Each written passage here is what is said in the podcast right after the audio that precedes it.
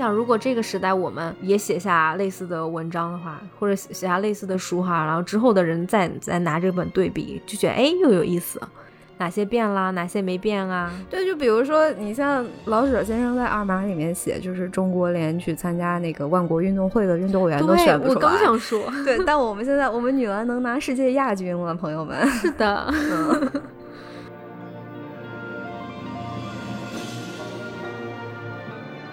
Hello，你好呀，欢迎你收听他们的角落。她是女字旁的她，我是彤彤，我是彤彤的好朋友赫赫。我们今天接着要讲老舍的小说，嗯，这已经是我们今年这这三个月第三次讲老舍了。对，就是上头了，是是是，把这几个都看完了。对对，就又一口气看完了。然后这本小说是啊二马，然后也是之前我们嗯有那个听友朋友推荐给我们的。嗯，然后当时，当时我看了几张，我觉得哎，确实挺有意思的，所以当时就跟呵呵说说，我们我们可以接着聊老舍。对对，就把它加上了。哎，你电视剧看完了吗？我看到第八集，一共多少集？十几集吧，二十几集，完全不一样。呃，它加了很多很多内容，然后它整个叙述叙述结构也跟小说完全不一样。就是我只看了第一集，我发现就是电视剧它那个节奏整个慢了下来，然后，嗯，它其实是把这个马先生作为了马老先生作为了男主角去塑造，对。然后那个电视剧里面的马泽仁是陈道明老师演的。嗯，就是嗯，就是一个老年版的方鸿渐，就是他把那个就是窝囊，然后大话，然后就是以前读私塾的特别没出息的那个富家子弟，然后想，然后倒插门到别人家，然后对，还还留过洋，没出息，就是方鸿渐哈。就还就是方鸿渐老了就那个样子，然后 我特别想跟你分享，就是因为我看的时候，就我们从小长大看的陈道明老师都是演帝王的，康熙王朝是吧？是吧？嗯，可不是嘛。然后上一次其实看方鸿渐的时候，方鸿渐还有那么一些许可爱。然后看二马的时候，真的好猥琐，就是不是不是不是，当然不是演员，就是因为这个人物，小说里面也好，电视剧电视剧里面也好，就是确实挺猥琐的。然后又懦弱，然后又顽固不堪，然后就是又爱说大，反正就是你能想象的所有的毛病，他都有的一个人物。对，然后陈道明老师演的，让我不那么讨厌这个人。对，其实我是先看了第一集的电视剧，然后我才去看小说的。一开始没看懂吧？小说还 对，就是小 小说小说，我可能看了第一第一到三页吧，就是有点懵。然后我就先看了电视剧，然后我发现啊，就是因为小说其实是一个倒叙，但是电视剧是呃按照这个时间线的顺序去讲的。然后我就是。我后面再回去翻小说的时候，我就发现电视剧里面塑造的这个马泽仁比小说可爱一点啊，好 好好很多。可能是这个陈道明 老师帅还是怎么的，就是影响了我的 判断。但是我觉得比小说更更可爱。嗯，我也是这么，就是其实他电视剧里面也跟书里面依旧依旧依旧是那个很，哎，就像我们说好色无救。呃，那个那个就是迂腐是吧？然后又没本事，然后窝里横，一出门又没胆子，然后还好面子，反正就是真的特别糟的一个人。对。但电视剧里面其实陈道明老师演的也是这么一个人，就是吧，好色好面子，然后就迂腐怎么？但是好像就是就还挺可爱的。就 我我觉得我更理解电视剧里的那个马泽仁，我也不知道为什么。肯定有一部分原因是因为陈道明老师很帅，但是，哦，嗯，我我我觉得是因为电视剧做的比较好的是，我们从呃，相当于看到马泽仁大概三十多岁的时候，他刚刚有儿子，然后。还召召集乡乡亲们来他们家，说什么吃他们家满月酒什么的，就是一点点，然后介绍他的老婆，然后他老婆家是有一个当官，就他大舅哥是什么当官的，对，然后他就是也很想当官，但他没本事，他考好几次没考上什么之类，然后他还有点喜欢他大哥的五姨太，是吧？就是，然后后面还后面他大哥好像去世了以后还怎么地，他还去给他五姨太送手绢儿。就是你知道吗？就是有很多这种小细节。对，然后但这个就是放在我们呃原著小说里面，其实这一段大概也就三页就讲好了，就只是说说啊。呃，这个马泽仁是他其实祖籍是广东，然后一直住在北平什么之后，然后他老婆死了，他他自己把他儿子拉扯大，然后后面他他的哥哥其实是呃在英国开了一家古董店，然后他他哥哥去世了以后，他就去英国去继承那个古董店，因为他也他也没什么。他在家里也没什么事儿，对，就其实是他哥哥一直供养着他，是他就是他大哥是一个很好的人，就是一直就是养着他嘛。那他大哥哥没了，他所以后面他就是带他儿子去呃来到了英国去继承那个家族遗产、家族家族资产，嗯，然后发生的故事。对，确实是因为你看书里面就是马泽仁这个人。嗯，非常的不讨喜，因为他就是一个很标准，嗯，很典型的封建大家长。对，然后他身上有着很多，就是可能是我们在反思这个，嗯，守旧的，就是我们中国人守旧那一面的时候，会会不断的去反思，会提出的这些比较典型的缺点，就是它其实是更像一个符号，它融合了很多，是。对，就是我我们平时会指出的一些问题，就是可能大多数人作为人想要去改进的一些方面吧。对，但是但是在电视剧里面，就是呃，我反倒是觉得我可能找到了很多共鸣，还是怎么的？就是我觉得，如果我这个人我不太注意的话，不太注意反思自己自己警醒自己的话，我可能老了也会变成一个马泽人。嗯嗯嗯，就是对，因为我知道。有很多，他身上有很多毛病，其实是那种好高骛远啊、好大喜功啊，这些东西其实是可能是大多数人会共有的问题。嗯嗯嗯，就是你看到他是怎么一步一步成长为书里面的那个马泽仁的，然后你会你会跟他有这个，你会共情，有有那么一点点共情。对对，因为书里面是一开始就告诉你，他就是这么一个守旧的，就是他他代表了中国文化里最保守，可能比较。最顽固的那一一层一个符号，对。但是电视剧它是一个真正的人，对，他是他毛病是挺多的，但是你也知道他怎么会变成这样，就是他是通过环境，他是通过周遭，对，再加上自己自身个性所受的教育。嗯，形成的一个人，所以他烦人吧，但是你你能看下去，对，而且我也是演的好，可能也确实演的好。陈道明老师他的个人魅力远远压过了这个角色，他对这个 角色的理解是很全面、很很细腻、很深刻的，对，是是，就是哪怕他在那个电视剧里面，因为我看了前八集嘛，反正哪怕他的好色，就是也是那种有贼心没贼胆儿，对对，兔子胆儿。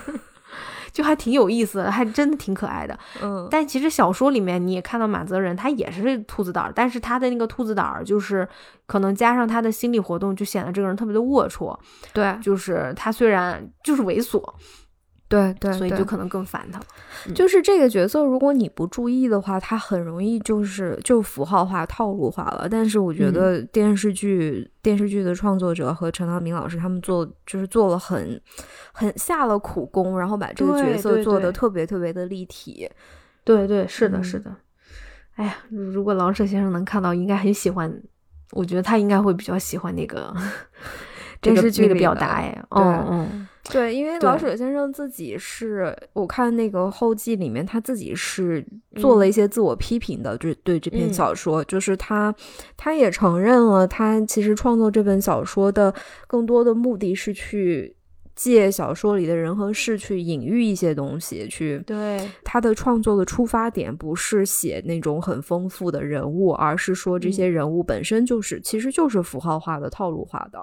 对，所以可能我觉得那个电视剧是真真的，老舍先生应该会很喜欢。我觉得他会喜欢的，就是他把那个符号掰开揉碎了，融进人物里面了。对，对，因为就是因为老舍先生他他自己本身是留过洋嘛，然后他这本小说其实就是算是记录了他他自己说他在国外四五年期间慢慢积累下来啊，但当然了，这些人物和事情都是想象的，没有一个人或者一件事情是在伦敦见过或者发生过的。嗯，他更多的是就是这写这本书的动机，并不是因为某人某事，而是更多的是在比较中国人和英国人的不同处。对啊，包括他们所代表的民族性。所以其实这本书，呃。基本上每一章他都会有评论中国人那个时代的中国人，然后那个时代的英国人，因为你因为这个故事讲的就是马泽仁一个中国人啊，带着他的儿子一个年轻的中国人，他们去英国继承他们家的古董店，然后他们住在一个一对英国呃母女家，对，然后。当当时带他过去，就相当于撮合他去英国，然后包括帮他找这家住宿的人，又是一个在中国很多年的牧师，传教的嘛。对，嗯，对，所以其实你能通过马泽仁和他的儿子马威跟这些英国人的接触，能这个更多的看到的就是当年英国人对中国人的态度和当年中国人对英国人的一个态度。所以其实我觉得这个是这本书。嗯，比较突出的，并且也是老舍先生最想讲的。嗯，这个应该是我们感触最深的地方。我觉得你是看到了这个，他对这个 英国英国这这一面，就是海外生活这这方面的描写，我才推你的。对。对，而且我我看的时候，我就有那个很深刻的感觉，就是我们之前做那个好莱坞电影里面的 关于华人、关关于亚裔、关于中国文化什么神秘符号这些东西的那个俗套的时候，嗯，我们应该先看看这本书的当时。就是我们当时可能内心多多少少觉得这是不是夸张呀？真的以前真的外国人会把中国人写成福满洲福福满洲吗？就是这种邪恶的。但是你看这本小说，哎，就是 就是这样子的，而且就是每一句每一个地方就都是在讲一九三一年嘛这本书。这种偏见，这些这就是错误的印象或者刻板印象，这么多年过去没没有什么改变，好像我觉得根儿里面没有变，表面上好了，是因为我们变强了，他们也不敢，嗯，还得要做生意呢，是吧？还。嗯，但是根儿可能确实没有变化，因为尤其是我们是生活在海外的，就是种族歧视，我们肯定多多少少是经历过的吧。啊，今天还有一个人跟我说，嗯，中国人都是小眼睛。我天，真的吗？真的？天哪，他当你面说的吗？那他说，我以为你是日本人，因为你眼睛还挺大的。然后说，哦，我知我知道我这样说不对，但是就是你你懂的吧？你懂我的意思吧？我说，嗯，大家就是每一个国家的人都是长得不一样的，你知道吧？他说，嗯，我知道。我真的，我今天也遇到过一个，就是今天，就晚上，就是就是我们的邻居一对那老老夫妻过来说啊，你你们你们来这边啊，你们搬过来了，那个啊，就是他们特别想问我们来自哪儿，但是支支吾吾不好意思说。后面那个老头说 说啊，我我想问，就是我不是想问你来自哪，就是啊，你的父亲或者你的祖父啊，就好几代以上来自哪儿呢？就是这种。我心想，老头你你祖上来哪儿？关你啥事儿？对啊。你知道吗？就是他自己，他很想知道，但是他又，我我觉得如果搁四五十年，呃不不用搁五十四五十年，就大概搁十年前吧，他可能就直接问我们，你来自哪儿？然后这个可能就会引发一个很不好的话题，就觉得那你来自哪儿呢？对吧？这这个国家 所有人都是移民，好吗？就对啊，我们在这边，你然后但是但是这个老头就是用了一个白人老，他人很好啦，但是就是我觉得就根深蒂固，他用了一种很委婉的方式说你 你爸爸。或我是说你的二三代以上，他们是来自哪儿呢？哎呦，这问的还不如没问呢，是吗？我们就对，就是我真说了，你也不知道那是哪儿呀？问题是是啊，那就是你其实就是想让我说我不是美这这里的人嘛，对吧？对对，他其实就是想印证这个东西。嗯嗯，就是嗯，就是这种事情多多少少还有，但是你在这本小说里看到的这种歧视，我我确实是没有经历过，就是别人会就是。直接那么直白的说，呃，种族歧视，说你们国家人都是怎么样的，都是穷的，都是不懂礼仪的，什么这些。哦，我觉得这个我确实是，可能这嗯一百年过去了，哎，不是一百年，九十多年过去了，好像没有遇到过。对，现在的问题好像就是这种拿在台面上的这种歧视，大家都意识到好像不应该或者。主流社会是不接受的，但是你在生活中体验到的那种隐性的种族歧视，嗯嗯，你你看这个小说里面，就是嗯，就我们就这么闲聊嘛，就是你记得一开始马泽仁跟他的儿子马威不是搬到这个呃母女家嘛，就是这个寡妇，嗯，这个寡妇女叫啥来着？温都太太，对，温都太太和她的女儿玛玛丽，嗯。然后，呃，温都太太其实一开始是不想接他们两个的，因为他说这是两个中国人，我不想把房子租给他们。但是他们确实给的钱很多。然后温都太太后面就说说，自从他们家里来两个中国人，她都不敢宴请了，因为她写信给别人说你来我们家玩儿，人家说啊你家有两个中国男人，我就不来了，就是会这样子。对，就是呃，我补充一下，他这个地方的背景是当时的这个英国社会普遍是就是主。主流的观念就是种族歧视的，然后他们的啊媒体什么戏剧、书、音乐什么乱七八糟的，就会就是他的对这个中国人的这个塑造全部是负面的，而且是。毫无来由的杜撰的负面形象，就是什么中国人丑啊，中国人不爱干净啊，然后中国人吃老鼠、吸大烟那个吸大鸦片，鸦片还不是你们运过去杀人放火，对，鸦片还不是你们，真的这件事情真的震惊到我了，就是 你们自己说到中国人就说鸦片，人家不知道鸦片哪来的。对，然后说中国人杀人放火啊，做饭给人下毒，然后又又暴力又又血腥。对啊，你们又不吃中国饭，嗯，总之可可能他们见中国人做饭放味精吧，然后觉得是下毒。哦，就总之总之的一切就是是非常非常负面、非常可怕的那种印象。嗯嗯嗯，对，所以所以这个温都太太也没见过中国人，这是她见的第一个第第一二个中国人，但是为了钱就让他们来住，然后开始还给他们使绊子什么的。嗯，我印象特别深是他的女儿玛丽，还有有一次你记得他们处在街上，有一个五六岁的小孩儿就看到了老马和哦看到了马威，就说这是个中国男人啊，这是他是个危险的人，他是一个。很坏的人，就是可能就五六岁一个小孩那样叫出来吧。然后那个时候的，就是那个太太当时还跟那个小孩说：“你不要这么说他，他是一个很好的人。”就是那个时候，这个这位这位太太，她已经跟呃马家父子相处了很长时间了，就是内心可能还是有一点点。确实还是有那么一点点的种族歧视，但是面子上已经过去了，而且他也知道老马喜欢他，老马在追他嘛。然后，然后呃，就是就是也算是关系不错。然后当时他有跟那个小孩说：“你不要这样讲。”就是那个小孩的那句话给我触动很深。对，就是思想这种东西，偏见就是一代传一代的。你跟你的孩子说，你的孩子就会。这么认为，然后就一直会这么说下去，再教他们的孩子。对，偏见是从小培养出来的。对对，嗯。然后这本书其实就是在讲偏见，每个年龄层的偏见。嗯嗯。当然，我觉得这个偏见也是双方的啦，就是确实英国人对中国人有偏见，其实可能，嗯，反过来也是一样的。对这个小说，它详细的叙述了很多，就是中英两国人。对彼此的偏见，当然主要是英国人对中国人的偏见，对对对，主要是这个。然后，因为因为在那个时代，就是中国是比较落后的一个国家，相当落后的一个国家。然后，英国在那个时候的，就是国际地位会比现在还要再更高一些。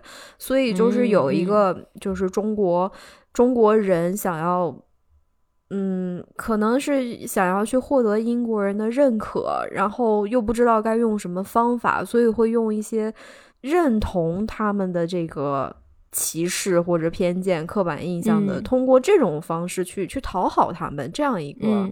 这样的会有这种情节，就是老马会做这种事情。对对，然后他的儿子马威就觉得啊，你爸爸怎么能这样？但是但是老马就是觉得啊，他们他们都觉得啊，我们中国人爱喝酒、爱赌钱、爱抽大烟，你就顺着他的话说，他高兴不就完了吗？就是他会他会有这种现象在。我觉得现在这个这个现象当然是少了，但是那个那个描写确实是很精准。嗯嗯，对，就是。就是老马这个人嘛，因为我们刚才说了他那么多，他众多缺点里面，其中一个就是窝里横嘛，就是他他他看不起做买卖的人，他看不起穷人。嗯，但他自己也不是很有钱，所以当他拿着这个钱来英国的时候，他手上是有一点钱的，他也有这么一个古董店。嗯，但是又怎么样呢？你天天都在赤字当中，你自他你自己也没有干这个活儿。但是他想要跟这些英国人做朋友的方法就是两个，一就是。人家说什么就说棒极了，好呆了，fabulous，对吧？就是他就学，因为他会说英文嘛，反正他就是就是用特别夸张的话，就是所有东西就迎合，所以后面英国人可能笑话他，他也都哎哈哈就笑。这是一个方法。第二个方法就是花钱，就给人家买买东西，是吧？对，就是他他的出发点是我要去讨好他们。对对，嗯，对，但是他最后反正。依旧还是没有得到他们的尊重，他去跟那个那个。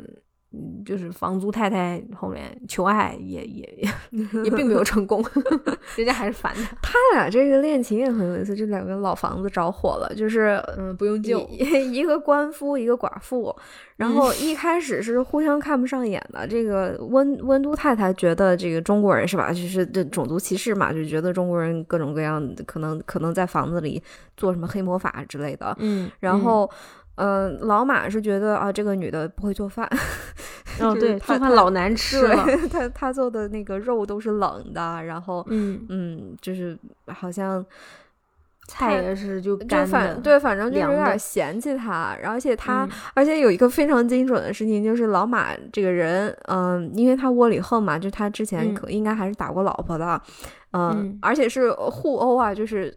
老马大多数时候会获胜，偶尔可能 他老这个 对，是给他去世的去世的太太给他打鼻斗。然后，呃，他他看这个温都太太的时候，他这个窝里横有点没法发作，因为温都太太就是比较高壮一些，就是骨架大一些。然后老马会觉得我好像有点打不过他，嗯嗯，这个时候要怎么办？对，还不能跟他动手，动手万一我输了可咋整？对。但是后来他就慢慢就是看温都看看太太越看越顺眼，就觉得她皮肤白白的，小胳膊像藕藕一样的白白的，小鼻子红红的，哎也挺好看的。后面温都太太对他的态度也比较好，但温都太太对他的态度好，也就源自于刚才马泽仁的那两个老马的第一夸，第二买东西。对我，我现在就是我想跟你讨论的一个问题在这里，你觉得温都太太真的爱上他了吗？不爱呀？怎么可能呢？你觉得爱吗？因为我觉得在他俩的这个感情关系当中，温都太太肯定是占据主动的。因为老马这个人窝囊是吧？他肯定不可能去主动追求一个外国寡妇，这个事情是绝对的。就是这个老马肯定是，也就是坐在那儿意淫意淫，看看人家的胳膊腿儿，就是浮想联翩一下就完了。但是温都太太是主动去向老马表达。爱意的或者好感的，但是我就我就我一直在困扰我的一个问题，就是他对老马是真的感情吗？还是我觉得不是，就是嗯，就像你说，他开始不喜欢老马和他的儿子，后面其实他呃慢慢对老马有改观，是因为老马送他东西。嗯，然后老马老是贼眉鼠眼的盯着他。那个时候我老是带入葛优老师就是 表演，我不知道为什么，就是我读到那边，就是我老是带入那个，嗯，知道吧？然后我觉得他开始温度太太是有点厌烦的，然后后面其实。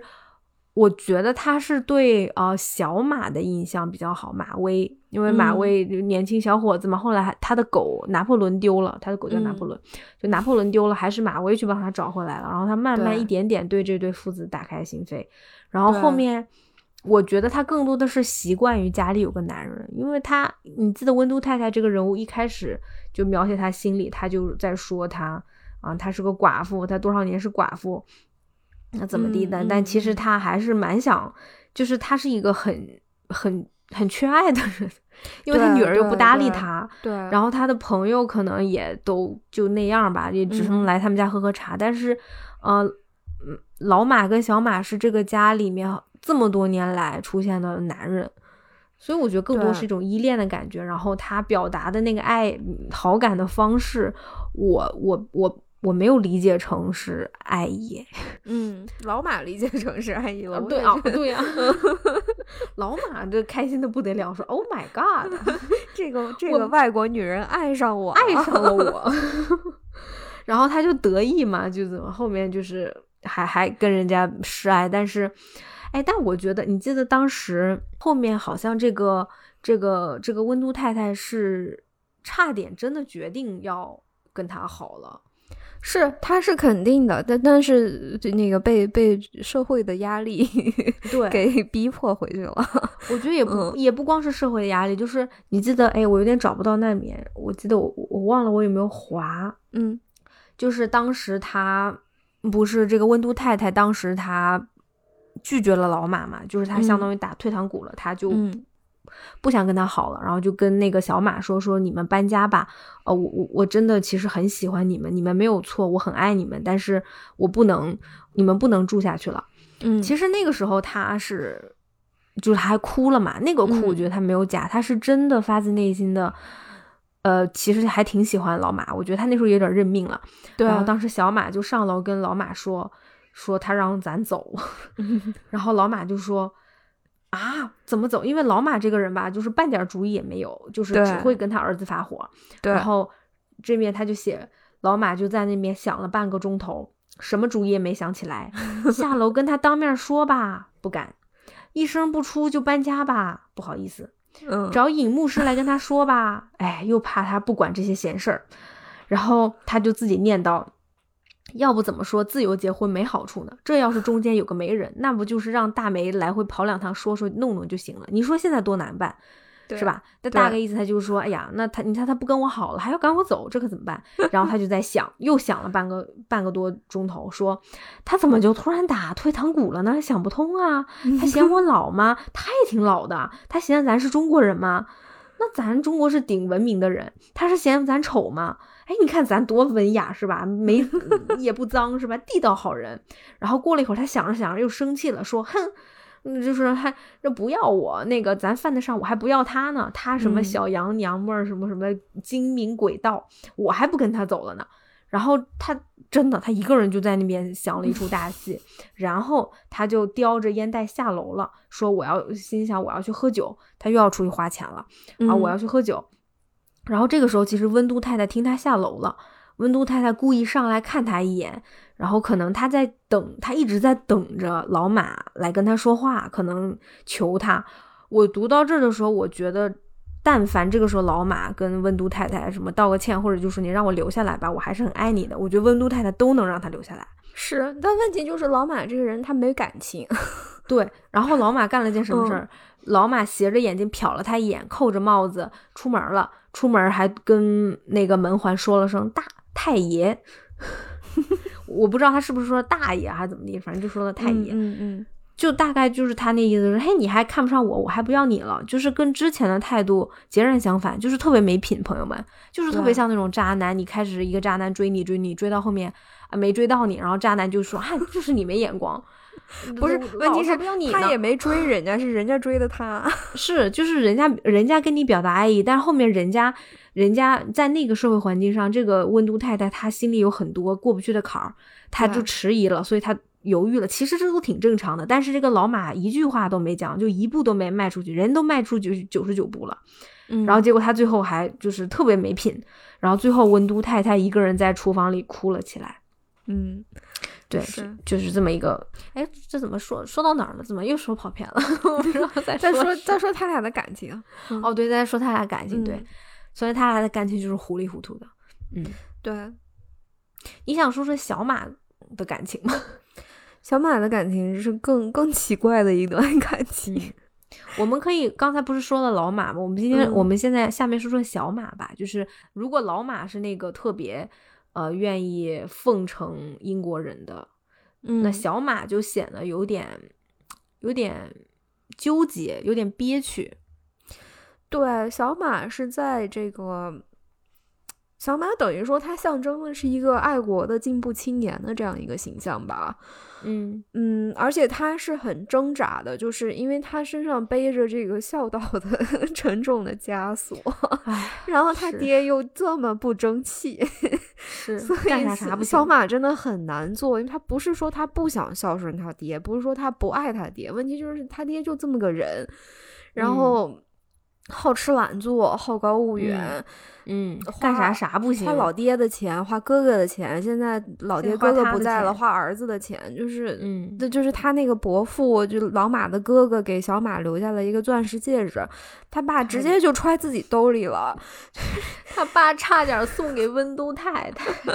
就是老马这个人没有任何的优点，这是最大的问题，就是就是冷血、自私、毫无感情，然后。呃，又又阿谀奉承又好高骛远的人，他同时就是这个这个小马身上就真的承担着很多的压力，他要嗯嗯。就是他要在他爹丢人的时候为他爹挽回点面子，然后还要出去勤恳的工作，就维持这个小店的生意，然后挣钱来供养他爹。同时呢，他又想的就是我爹一天到晚就是奉承这些英国人，那不行，我们得让这个外国人看到我们中国人是有骨气的，我们也是文明人，我们也是好人。呃，我们不能一直是弱国，我们早晚有一天得跟他们平起平坐，就是得我们得有一个平等的这个关系。对，那就所以就是小马就是真的很委屈。嗯 嗯。然后另外一方面，我又觉得，就是因为小马受他的朋友那个李子荣的影响很深，嗯嗯，可能是这本书我读下来，我觉得你说最真挚的感情就是小马跟李子荣，真的那几个爱情都不行，就是父子之间那都是可可哦，他俩这个友情是很真挚，就从第一章就写的很好。对，因为这本书像一个圆环嘛，就是一个圈儿回来，第一章就是这个。嗯，其实就是这个小马来到李子荣家，说我给你借住。那个时候你根本都不知道这是在英国，你啥都不知道咋回事儿。然后后面那个李子荣临睡的时候还在想说，哎呀，那个，哎呀，他父父子拌嘴嘛，很正常的，就千万不能让兄弟跑了，嗯，那怎么地的。然后最后你看到那个，嗯，是小马把一个戒指，小的钻石戒指交给了李子荣，大概就是说，这这这送给你未来媳妇儿的。那个你那什么，你你不知道，你不知道这俩人什么关系，你也不知道那个戒指怎么样。然后下面第二段就是故事回到一年前，就是马威，呃，跟他爸爸老马和小马第一就是来英国，刚开始来英国，后面啊认识了李子荣。李子荣是谁呢？哎呀，我这是不是说偏了呀？呵呵，没事儿，你就说吧，我先说吧啊，就这李子荣是谁呢？他是。呃，老马大哥就是小马大爷，这个古董店的一个伙计，嗯嗯，但他其实是一个留学生，是一个穷留学生。当年就是来了这边，嗯，就是出国留学，到后面没钱了，他没办法，他就是在这边一边上课上经济学，就是不是经济学，就上商学院读书，然后白天到处打零工。然后那个时候他就是在老马他们就是大哥的这个。古董店打零工，他就是属于那种，他知道自己弱，他知道就是那个时候中国比较落后，呃，英国人看不起他，但没关系，他就是那我就学。你那个我英文也好，我就我我就是多学英文，然后我我挣钱，我跟你做生意，你什么好我学什么，嗯，然后但是就是中国人本身那种勤劳吃苦的那种能，就是都在他身上有体现。对他就是呃什么活儿我我不怕丢人，我也不怕累，就是我都做。然后英国人你看不起我无所谓，你你你跟我做生意，嗯，我赚你的钱，嗯，我就行，对吧？就他是那种很好。做的非常好，就是后面你发现他在这个店里面基本上就是二当家的，所有人都会愿意找这个子荣，啊，很多英国很多英国那种老绅士会愿意找他买各种瓷器什么，因为他懂。然后人家，然后当时小马说：“你怎么懂这些？你不是学商的吗？”他说：“我看书呀，这个又不难，你就买几本书，你就学，你就知道他们喜欢什么。”所以就是李子荣身上是有那种。蓬勃的生命力的，然后，嗯，然后他就是，他可能又是跟老马完全不同的一个路子，他就是很，很勤劳，就是他也，我觉得他也迎合英国人，但是他迎合不是为了纯迎合，他是为了跟英国人学习，在巩固自己，说我要变得更强，我我不是说我自己那个闭门造车，而我是要跟你交流，我让你看得起我，但我同时我又是个中国青年。就是他是很有出息的一个孩子。因 为他的那个迎合是带着目的的，就是我顺着你的话说，但是我其实是要学你是怎么想的，你是怎么做事的，然后我按照你的方法去做事，但是我是要在你的这套规则里面打败你，是我要赚你的钱，对 对，所以就是。然后他，所以小马在李子荣身上看到了很多希望，然后他也，就他其实，因为他毕竟是遗传了他老老马的基因嘛，你想看，所以其实他在李子荣身上看到了更多的可能性。然后他，但是他又觉得，因为李子荣很烦老马嘛，李子荣就跟老马有时候也有点没大没小的，就是他他不跟你搞那个孝顺的那一套 凭什么孝顺？就是你你又没给我什么好处，是吧？那个就是。老马一进店里面，然后就给那管那个李总看茶伙计 过来给掌柜的沏壶茶。然后 李祖荣说：“说这个马先生，你应该叫我李先生，因为我是给你打工的，但我不是给你卖命的。但是我而且 我们这这里面没有茶，就是这些葫芦碗的，我们都是要卖的。对，我不能拿来泡茶，这是公款。对，就是我们在这里配这个茶具、茶叶什么的，就花的都是店里的钱，是你的钱，不能这样乱花钱，不能乱走账。然后说你要想喝茶，你上那个街街拐角那个咖啡店里去喝，你自己掏钱喝，我不给你。”跑，其实就是两种观念的这种冲突和碰撞嘛。这就是你说这个小李也没给旧社会的老马一个面子，就是相当你可以说他情商不够，就是他不是中国人那种方法，就是要讲究面子。对，他是非常英国人那一套，什么就是什么，你给我这份钱，我干这份工作，但我工作职责告诉你不能这么干，就是他也是挺硬的那种。对。就是，但他也，但是他是个很好的人，他他处处在为这个店铺着想。对他真的是，这个这个老马和小马能活下来，全靠他，全靠他是。嗯，但是他又跟小马关系特别好嘛。可是他跟小马其实不是一类人。就是我刚才说这么多，就是就是你听上去是不是这个李李子荣是一个还蛮进步的青年是吧？就是努力吃苦肯干。但是李子荣很有意思的一点就是他。他在他自己的婚恋观上啊，是一个非常伤人的、实在的一个选择。对，就是他，他，他就是想找农村妇女，他想找那种完全没念过书的姑娘，包办婚姻，而且是他就是要包办婚姻，他就是要最简单的离婚里的那个老李，你知道吗？他就是老，但他可比老李出息太多了。老李要能有他一半儿，也不至于最后那个样子。但是他媳妇儿跟老李媳妇儿应该是差不多的。是他就是想要找那那那种，哎，那他你这么说，他想找那谁呀？那个那个张大爷的张大娘，对他想找张大哥张大嫂。张大嫂，对，嗯，张大嫂那样的好媳妇儿，对，对对，因为当时他有说过，他说，就是他在婚恋观上跟马，就是小马非常不一样，因为小马就是，呃，恋爱脑，他就是喜欢房东太太的女儿，就相当于一对父子喜欢上人家一对母女，对，因为人家漂亮，他就是喜欢漂亮的姑娘，就是喜欢那个年轻漂亮可爱的，然后英国女孩，对。嗯，白白的皮肤，然后金，可能是金色或者是浅棕色的头发，就很漂亮，然后又很活泼，然后他就爱的爱的不行，然后一天到晚跟李子荣说她那么美怎么地，然后李子荣说我的未婚妻乡下佬一个字儿不识，只会做饭洗衣服，十几个字啊，十几个字儿，他识字儿十几个。然后当时当时马薇就说，那你要你为什么你自己这么进步，你为什么？要找这样的妇女，不是这样的女生呢？嗯，你为什么不想找一个读过书的呢？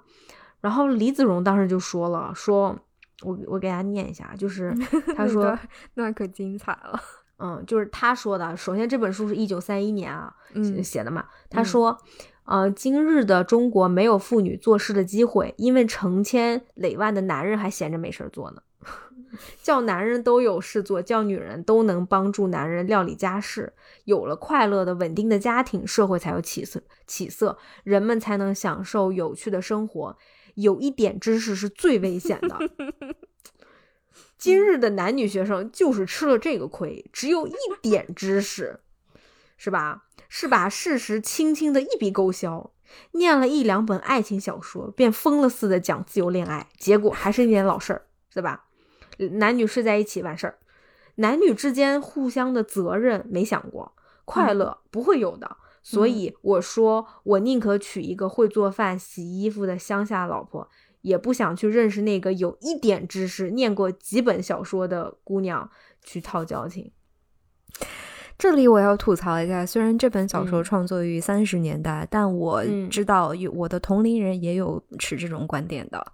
哦，真的吗？嗯，男的女的有这种，男的肯定是啊，真的 不是攻击男性啊，个别男性不不要那个，就是他们说就是半桶水晃荡是吗？就是知识有一半的，哎，不是，呵呵，谁家知识能是满的呀？就对呀，你见过一个，你见过，你是你什么叫有一点知识啊？我不太明白，就反正就是。这种观点、这个观念、这种思路，这么多年来一直会影响着一部分人。嗯嗯，对，就是哪怕你看这么，我们刚才说李子荣这个人真的非常有出息的一个青年，嗯，他也是坚信这一点的。对，嗯，但是马威不是这样的，就是至少他现在嗯展示出来不是这样的吧。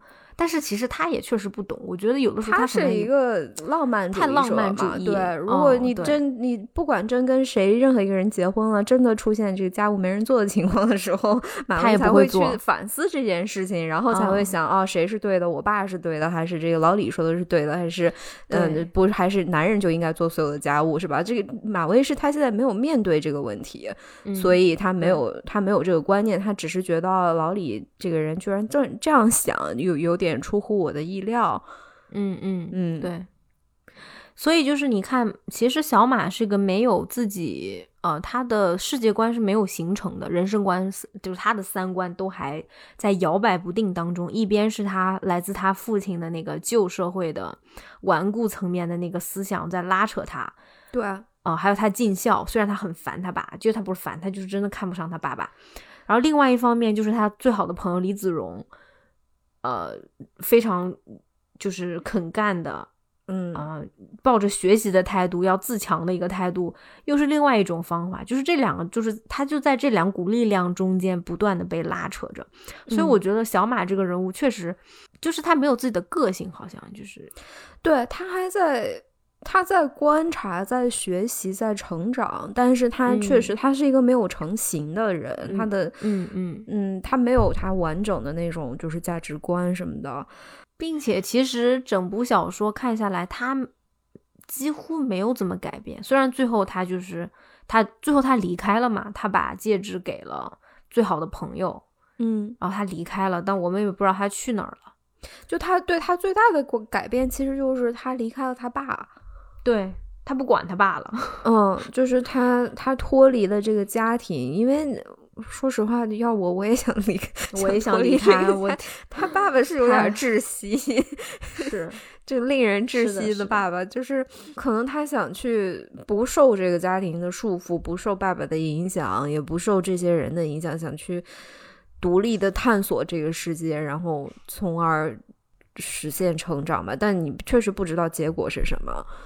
嗯嗯，对，老舍最后在自己那个，嗯，后记里面他也说他，嗯，他对马威这个人物没有塑造好，嗯，然后他觉得他对李子荣塑塑造的更没劲。其实我还蛮喜欢李子荣的，李子荣我觉得还挺，因为他至少是一个矛盾体嘛，就还挺有意思的。对，李子荣很够劲儿，就这个人，他就是他，因为他有描写那个李子荣，就说在帮那个。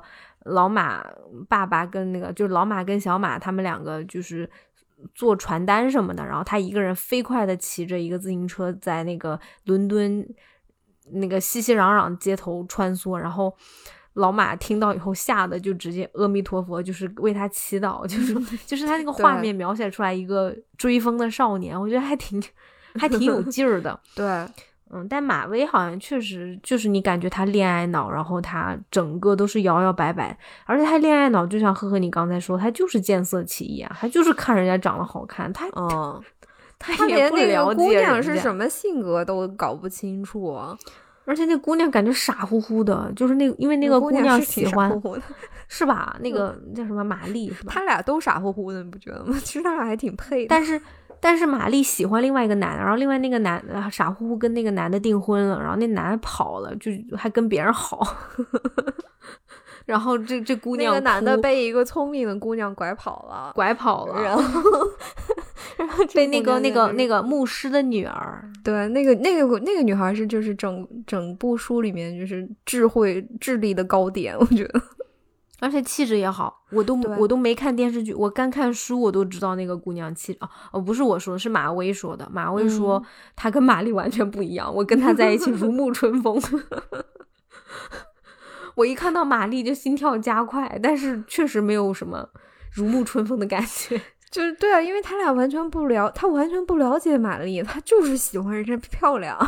对啊，他就是看上她的外表了。对，对，爱情其实只是让这些人之间的关系形成了一定的交集或者张力，但是其实，其实这这个。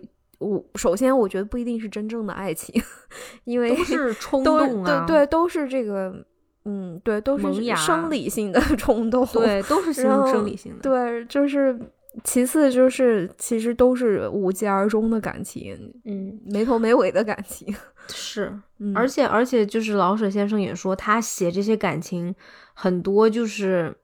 设法让他们的感情变变成揭露人人物性格和民族成见的机会，对，所以其实更这个感情更像是去突出了种族歧视。嗯，对，因为这个，你看这个小马，他这么喜欢这个。漂亮姑娘啊，这个玛丽啊，但是这个玛丽就玛丽从一开始就觉得这个这个男的，我我肯定不会考虑跟这样一个男的在一起，因为他是中国人。中国人，对，他中间会有一些小的细节，就是就是说这个玛丽看到啊，小马最近在健身啊，好像。身材变好了，整啊，整个人越来越帅，越来越阳光了，越来越有男性气概了。这个时候，玛丽会觉得，哎，他好像还挺有魅力。但同时，他又觉得，可是你是中国人，有魅力有什么用呢？对 对对，我觉得现在真的就是，嗯，看了这本书，嗯，怎么说呢？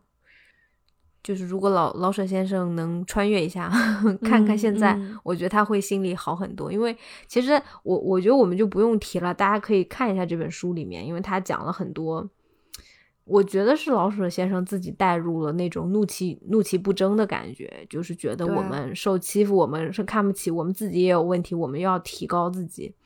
对，嗯，就是他说的那些怒气不争，我都能理解，而且。我觉得很多时候，我们现在已经做的好很多很多了。我们现在就是，嗯，你确实你腰板硬了，你就不会遇到这样的事情。是，那这部分大家如果想要读这本书的话，可以就看到，因为全篇都在讲这个东西，我们就不在这赘述了。对，现在就是整体上来说，我觉得。就是外国人对中国这种误解和偏见是有变化，他的那个他的心还是 不变的，他的那个态度还是不变的，就是他不希望中国，他不希望承认中国比外国好，或者，但是他的措辞可能会有一些变化。你你你那天就是 因为你那几天不是在看女篮嘛？我们女篮姑娘超棒的女篮姑娘在姑娘，我们超棒的。女篮姑娘不是在澳洲打比赛嘛？嗯，然后半决赛是打了嗯东道主澳洲队嘛？对，我 看了，我我我我可以对，我们可以用这个事情作为一个很好的例子，就是我觉得特别说说说明这个这个这方面的变化，就是嗯呃，就是打比赛的时间不是我们这边的半夜嘛，然后我没有办法看网络直播，所以我就买了美国的那个电视台的。ESPN 的直播，然后对，然后他那个不是可以给我录像吗？嗯，我斥巨资的五块钱买了 ESPN 的 直播，是吧？然后就给我气的呀！啊，就是你跟我说了，你跟朋友们也说说，因为是这样，我第我看的第一场比赛是。四分之一决赛，中国女篮对阵法国女篮。嗯，两位解说听口音啊，我不知道，我没有没有看到人，只是凭有限的口音判断，一个是美国人，一个是英国人。哦，这个然后这个很有意思，因为这位美国解说他会说法语，哦，那位英国解说他不会，但是在直播的过程中，两位解说都不自觉的把自己带入了法国队的。这一阵，啊这就给他们加油鼓励。对他，他们那甚至那位英国解说在说的时候，无意识的说啊，中国队现在领先二十分，我们这个时候应该怎么怎么怎么怎么怎么办？因为他们都英联，哎也都不是英联邦，这个时候还是法，也不是英联邦，而且他们也脱离欧盟了。就是他没有任何理由，只有种族歧视这一个理由，这种因为他们都是白 人嘛，对对 对，就是他他带他的那个他们的视角全程都是我们我们法国队该怎么办？虽然法国跟他们毫无关系，然后然后两位解说又在这个法国人在美国哪有华人多呀？你不然不好意思，你接着说。对啊，就是。这件事情让我很生气。第二件事情是，他们在现场说啊，我们今天现场来了六千，大概六千一百名观众，六其中有六千人都是中国的观众，他们的声音特别特别的大，只要现场的观众一出声就是中国的声音，就怎么怎么怎么，就是很酸，就因为很气人，很酸。但是，但是他又不是真的，就是说，就是种族歧视，说啊，中国的观众很吵，或者说现场来了这么多中国人很烦人，他没有这样说，他只是阴阳怪气。就是我们现在面临的最大的问题，就是就是外国人不会很直接的去种族歧视了，但他会隐性歧视，他会阴阳怪气。嗯，那我还要那说了，你说你说你你们这么多人，嗯，不爱去看女篮，如果今天是男子篮球，你们就会来五十个人吗？你不是说六千个人？哎，刚才说多少个人来着？可能就一百个外国人和对一百六千一百个位中国人这样。你们你们整个，因为你们不关注女子篮球，但是我们的女子篮球不一样，我们女子篮球是我们的大宝贝啊。对啊，就是我们看大宝贝不是我们的女篮本来就是一个强队，然后历史上表现就很好，我们就很重视它。所以大家就买票看嘛，这个票又不是说 reserve，对不对？你不能买。然后就是，但是因为这个这件事情后面我有看那个，就是他们打美国队也是啦，就是决赛也是，就是现场基本上都是就是同胞去加油。然后当时女篮打完了以后就说，我觉得我现在在打主场，我都特别开心，发挥的很好。这不就是？那那谁叫你们人不够呢？是不是？你们要人够，你们也去嘛？你们也问题是你们自己不重视女女女子篮球这项运动，不是现场来的中国人太多了，他就是就是种族加上性别歧视嘛？对，因为他的心理是有问题的，他出发点是有问题，所以他说出来就说你们人多。而且最后一件让我特别特别生气的事情是，最后不是中国队赢了嘛？这毫无悬念。然后。他们说，就是我们的那个郑威教练说，郑指导终于笑了，从来没见他笑过。哦，就这个意思就是赢了才会笑吗？不是，就是他的意思是。这个人太严肃，我一开始在说，在想这句话是性别歧视吗？就是，还因为 又性别，然后我后面又在想这句话又性别歧视又种族歧视，因为他们默认中国女性或者说华人亚裔女性应该是温柔的、柔顺的，嗯，不会很大声的说话，不会有任何领导力。那俩解说是男的吗？那俩解说是两个女的。如果说是一位男性教练，他们绝对不会说。这个人终于笑了，这件事情，就是因为郑指导是一位女性教练，就是不符合他们对华人亚裔女性的这个刻板印象，就他们没有见过一位这样就是严肃的、坚定的、有领导、有统治力的女性教练，他们没有，他们他们想象中没有这样一个人，嗯，就是。而且女篮的教练也不笑啊，美国女篮教练也很刚啊，也不笑啊，谁笑啊？嗯，好吧。但是我是这么想的，我觉得就是因为我们也有看过很多，就是可能美国这方面主流媒体做的一些解说啊，我觉得还就像之前那个奥运会，我觉得还不错，就是他们讲的还不错。我觉得你之所以看到这个这么次的，就是因为没有人看女篮。就说就是说到底说到底就是不受重视，不受重视。对，所以你说他才什么？就像这种像他这种解说，如果真的是在一个大大型的会场说出来的话，这两个会被骂死，这两个第二天就会革职的，因为这肯定是不对的。但是他这么说了也没什么，他们两个可可以接着工作，是因为可能买转播的你那天就你花了五块钱，那。那可能 谁谁还能花五块钱？谁愿意花五块钱看女篮呀？你说在美国是吧？对，是是有这个问题，就是其实还是对女性篮球的不重视。对，就是女女篮整体是很落后的。从从比赛到解说到这个观众群都是落后的，所以才会有这种情况。对，所以才会有这么次的嗯解说员。但我跟你说，他们看就是中国队对美国队的比赛的时候，他们就很就没有那么焦虑，因为因为美国队是赢的，美国队是领先的。然后他们就就是因为他们看中国队法国、中国队澳大利亚的比赛的时候，他们就会下意识的去为澳大利亚队或者法国队找补，为他们说很多话。但是在看中国队美国的比赛的时候，就是反倒因为他们觉得啊，因为我们。西方人能赢，所以我就是我要对两方都公正一点，我甚至要多夸一夸中国队的努力啊，努力，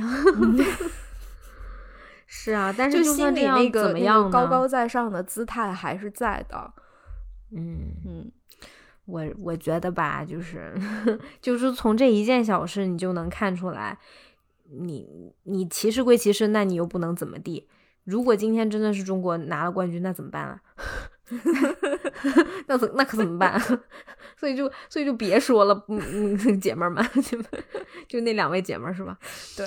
就从，但是从朋友们这件事情从侧面教会我们一个道理：大家一定要坚定的支持中国女篮、女足、女排。对你就是你就是每一场你就把它搞成自己主场，让他们无话可说。因为你知道吗？他们他们就是不重视，那他们不重视，我们重视，我们重视，我们就好，我们就领先。我们我们成绩越来越好，对吧？我们我们要支持他们，要给他们多让他们有曝光率，多好的训练，对吧？多多赚点钱，对，是吧？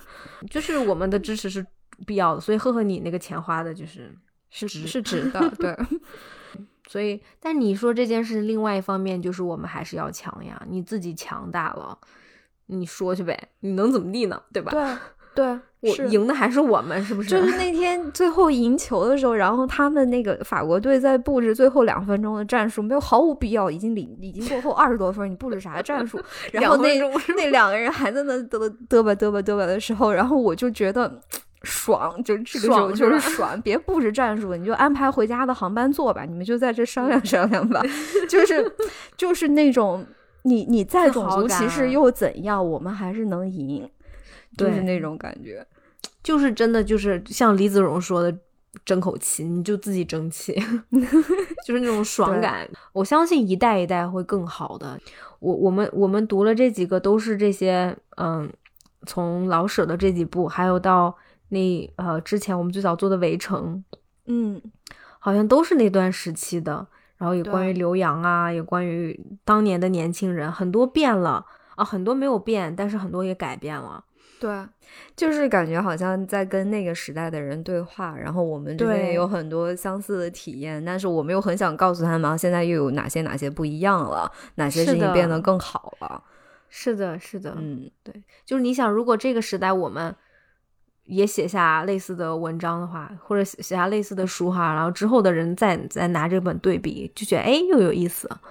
对，就比如说哪些没变啊？老舍先生在二马里面写，就是中国连去参加那个万国运动会的运动员都选不出来。我刚想说，对，但我们现在我们女篮能拿世界亚军了，朋友们。是的，对呀，时代在变好嘛，就是一代代的努力，嗯，是有结果的。对，嗯。骄傲，然后，嗯，这本书还是真的挺好看的，很多东西可能就是书里面，嗯，大家可以自己去品，自己去看，自己去体会吧。然后，我我我们觉得我们说不是特别的，就是我觉得我们俩没有那个立场去对深入的讲，嗯嗯嗯，所以就更像一篇啊读后感，嗯，然后也就观后感，然后也希望大家有时间的话也可以去翻一翻这本二嘛。嗯，希望你们喜欢。嗯，我们今天就到这儿吧，感谢收听，我们下周再见了，拜拜，拜拜。